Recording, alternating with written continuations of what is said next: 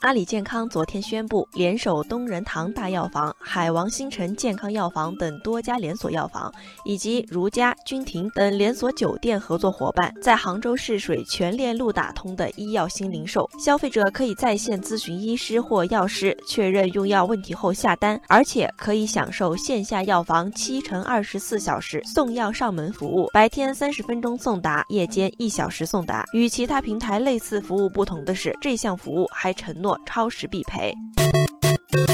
在此之前，不少电商平台已经涉足医药新零售，而这一次，阿里健康将医药零售进行了标准化。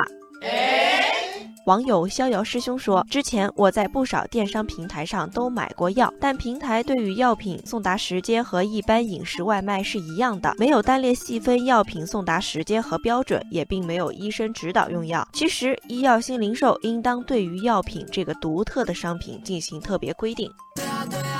网友沙漠海也认为，医药新零售行业需要制定规范标准。阿里健康这一次的标准化开了个好头，医药新零售就应该在规范合理的标准下健康生长。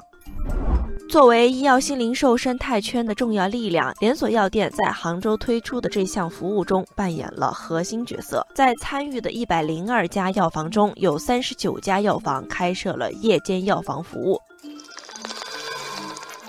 网友自来卷的皮卡丘对夜间送药服务表示支持。他说：“夜里孩子发低烧，而小区周边又没有二十四小时药店，能够及时快速的在夜间送药上门，真的是解决了我们这些家长的燃眉之急。”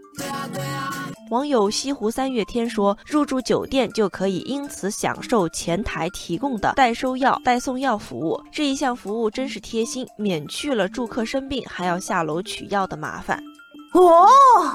除连锁药店和酒店之外，作为新零售的服务场景之一，阿里健康正在研发的二十四小时无人售药机也将在九月面世，更全面的覆盖小区应急医药需求。不但周边消费者可以深夜自助买药，送药小哥也可以输入系统发送的取药码取药配送，进一步提升配送效率。网友冰封烈日感叹：将医药零售和各个生态公司有效的结合起来，这样才能更好的助推健康服务快速落地发展。网友咖啡的规划说，在互联网加医疗健康大发展的背景下，应该逐步完善互联网加药品供应的保障服务，需要在流量入口、配送、新零售协同等各方面进行配合。最近发布的《二零一八年中国医药市场发展蓝皮书》数据显示，今年上半年网上药店药品销售额达到五十亿元，同比增长百分之四十二点五，增长率远远超过其他终端。网友钱塘月明说：“医药新零售行业的销售生态在逐步完善，未来人们对于医药服务的需求会越来越大。”